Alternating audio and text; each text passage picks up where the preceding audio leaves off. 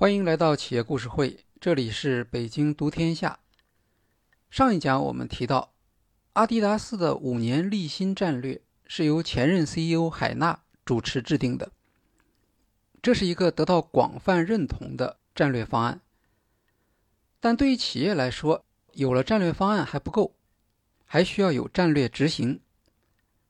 海纳在阿迪达斯担任 CEO 已经有十五年了，董事会信任他的战略规划能力，但怀疑他能不能有决心打破传统，发起变革。因此，阿迪达斯董事会选择了外部空降 CEO，外来者没有历史包袱，可以大胆推行变革，而罗斯德。正好以强势和清晰的战略执行能力见长。他在到任后继承了立新战略的三大方针：速度、核心城市和开源。为了落实三大方针，罗斯德又进一步提出了立新战略实施的四大加速器，分别是产品组合评估、北美市场优先、一个阿迪。和数字化，在产品组合方面，每个季度阿迪达斯都会评估利润率最低的经营实体，并采取改进措施。接下来是对每个国家的业务进行评估。二零一零年之前，市场普遍看好巴西，因为巴西将举办世界杯和奥运会。和竞争对手们一样。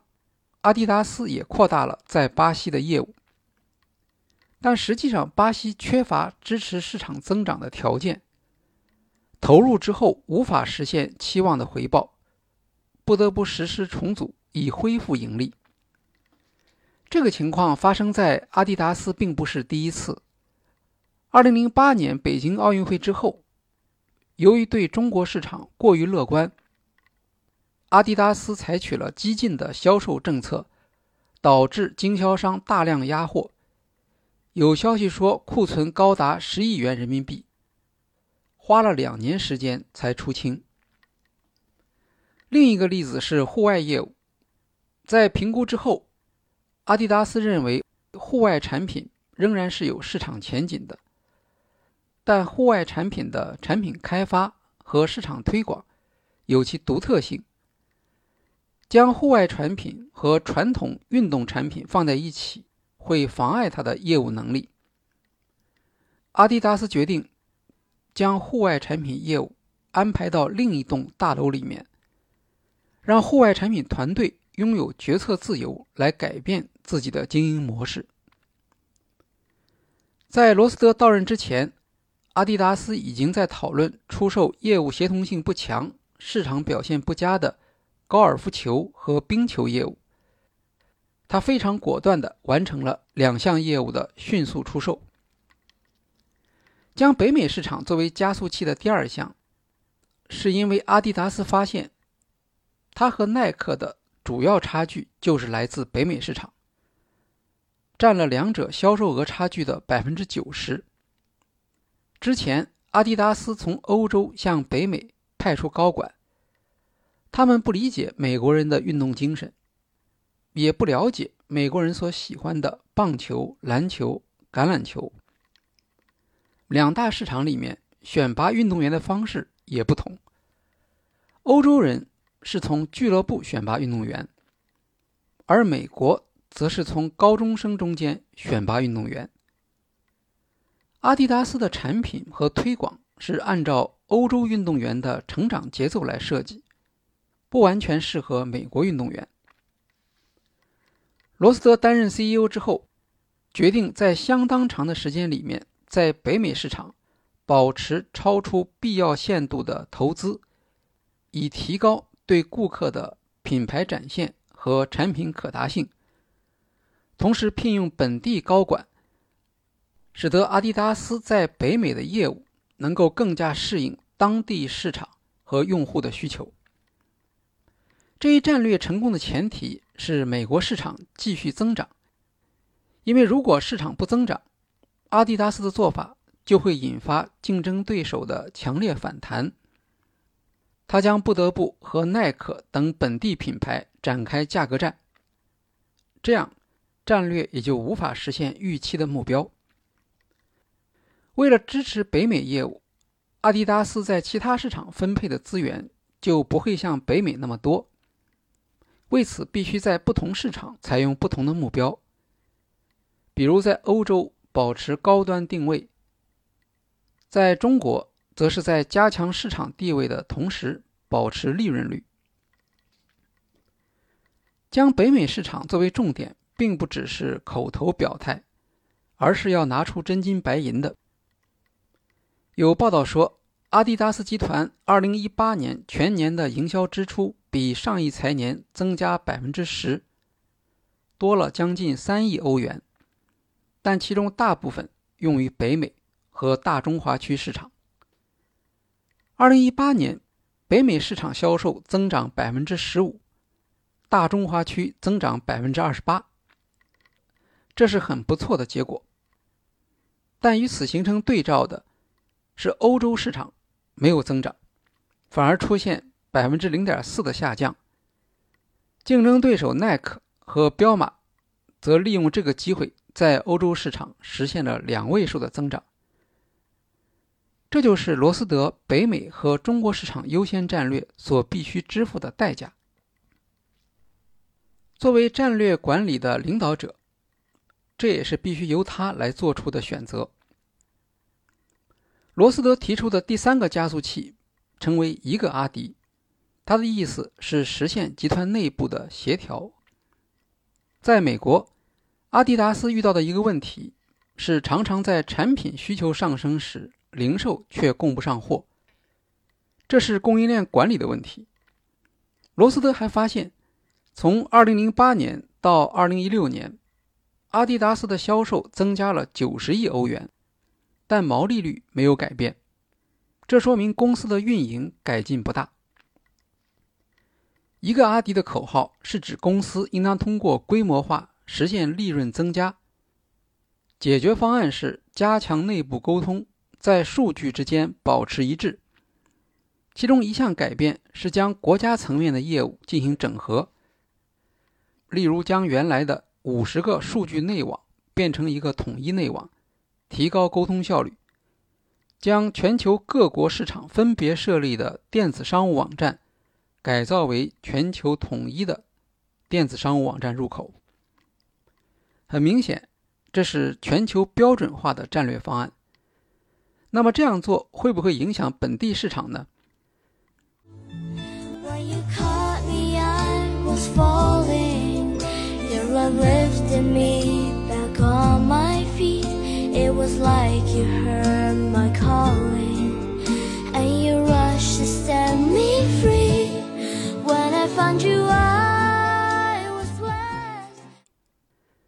阿迪达斯北美区品牌总监 Simon Atkins 说：“过去，零售店、买手和批发商主导产品销售。我们可以控制产品的发布，控制新产品在不同市场的上市节奏。但现在，时尚潮流是由顾客来主导的。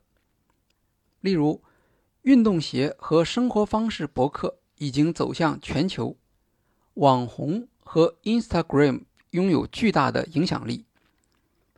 一批核心的有影响力的顾客开始驱动社交媒体上对公司产品创新和故事的兴趣。这批人就是所谓的 KOL，关键意见领袖。他们的传播速度非常快。过去我们会划分地区，按照既有的节奏推出新的产品系列。但今天，如果还像过去那样对不同的市场采取不同上市时间，就要冒着顾客不满意的风险。我们不得不从本地上市改为全球上市，这对供应链协作和营销都产生了影响。企业在争取顾客时的竞争工具已经不是营销，而是如何适应他们的生活，解决需求，找出痛点。以快速和无缝的方式提供顾客想要的产品。罗斯德提出的第四个加速器是数字化。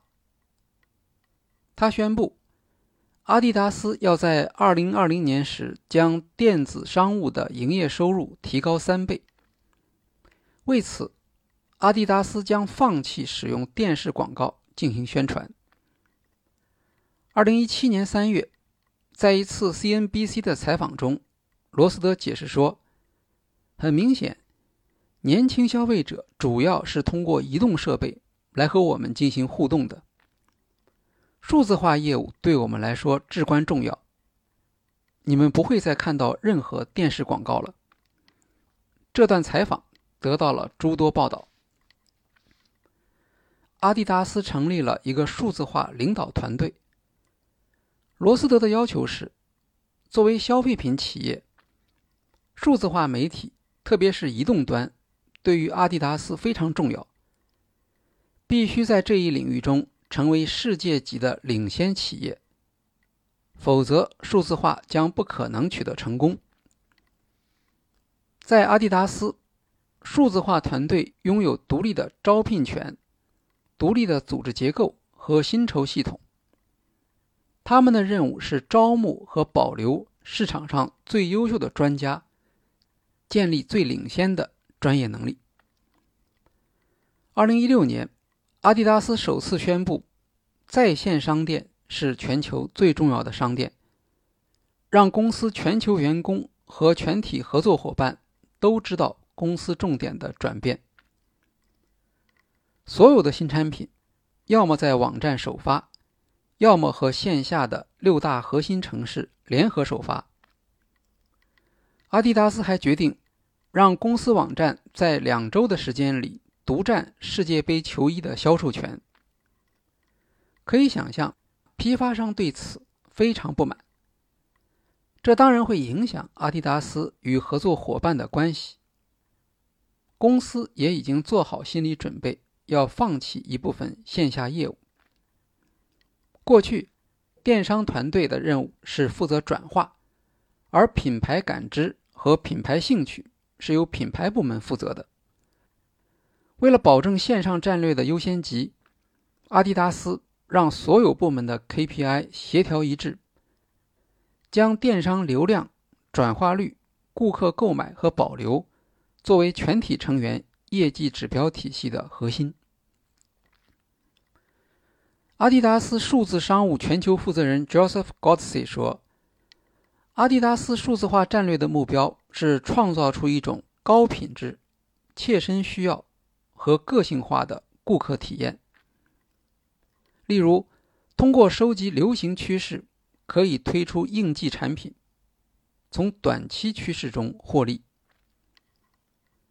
数字化还有助于阿迪达斯创建故事，因为最好的故事来自社交媒体中的真实体验。但要找出这些故事，就需要有数字挖掘的能力。阿迪达斯利用数据分析来判断，在社交媒体上哪些故事更能打动顾客，在什么时候投放效果最好。过去，阿迪达斯知道让产品出现在搜索结果的前列很重要，但同样重要的是让顾客在手机上从搜索快速转到购买页面。阿迪达斯与 Google 合作。优化从产品广告呈现到付钱购买的流程。他们发现，如果将品牌信息和电商信息同时发送给顾客，就能够提高转化率。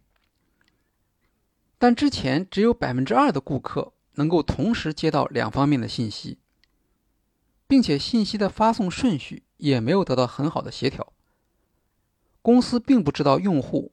会先看到品牌信息，还是先看到电商信息？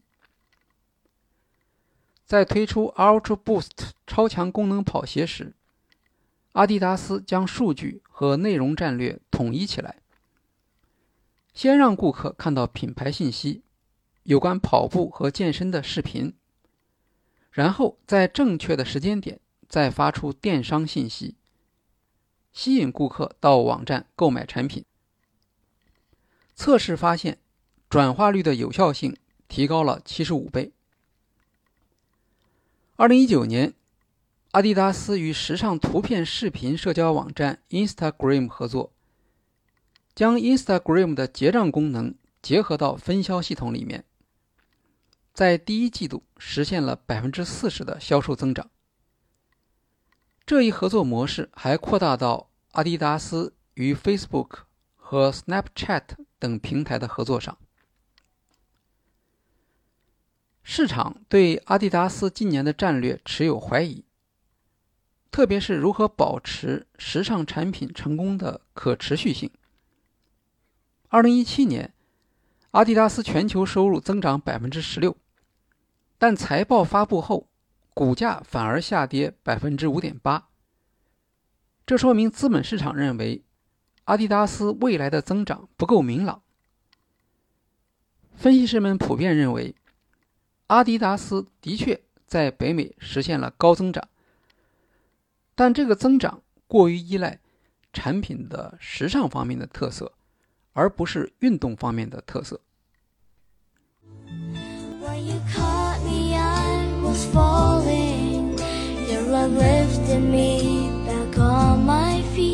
it was like you heard my calling and you rushed to set me free. When i found you i was blessed 二零一年阿迪达斯全球媒体总监 simon pier 承认公司在数字广告和娱乐营销上过度投入广告预算的百分之七十七投入了效果广告而只有百分之二十三用于品牌核心价值的沟通。分析师们质疑说。阿迪达斯正在成为一个时尚品牌吗？罗斯托回答说：“我们不是一家时尚公司，我们希望成为世界上最好的运动品牌公司。我们希望让专业运动品也拥有时尚元素，普通人在生活中也可以穿着它们。但我确定的是，我们将以运动为基点。”去满足运动休闲市场的需求。二零一九年，尽管耐克仍然是无可争议的市场第一，但阿迪达斯却表现出追赶的势头。它的股价上升了百分之五十七，而耐克只上涨了百分之三十四。阿迪达斯在毛利上也领先于耐克，它的毛利是百分之五十二。而耐克是百分之四十五。二零二零年，新冠疫情导致美国百分之七十的店面关闭。阿迪达斯的对策是进一步加强线上销售，发起数字化加速计划。在疫情期间，阿迪达斯加强了阿迪 l 特品牌拖鞋的促销，它是居家工作者们喜欢的品牌。四月，阿迪达斯在美国的销售增长达到三位数。阿迪跑步和阿迪训练两款 APP 提供免费增值服务，来吸引用户使用，在家锻炼。阿迪达斯还邀请品牌大使在社交媒体发布视频，介绍自己在家里锻炼的故事。罗斯特认为。随着健康生活方式意识的强化，人们会增加体育消费，办公室休闲装的市场也在增长。因此，整个体育用品服装市场仍然会保持加速增长。他说：“如果市场增长只有百分之二，公司的战略就应当是利用财务杠杆增加利润，和寻找更大的市场。”但如果市场增长百分之五，那么战略就是让企业在市场上占据前列，因为市场在那里。在谈到战略管理的挑战时，罗斯多说：“管理者必须在短期和长期之间做好平衡，不可偏废。”在阿迪达斯，既有季度评估，同时也要有长期观点。管理层的报酬由两部分构成，一部分是基于2020年将要实现的长期目标，一部分则是短期激励。他举例说，这就像是上大学，毕业是远期目标，但每个学期也要能通过考试，否则不可能顺利毕业。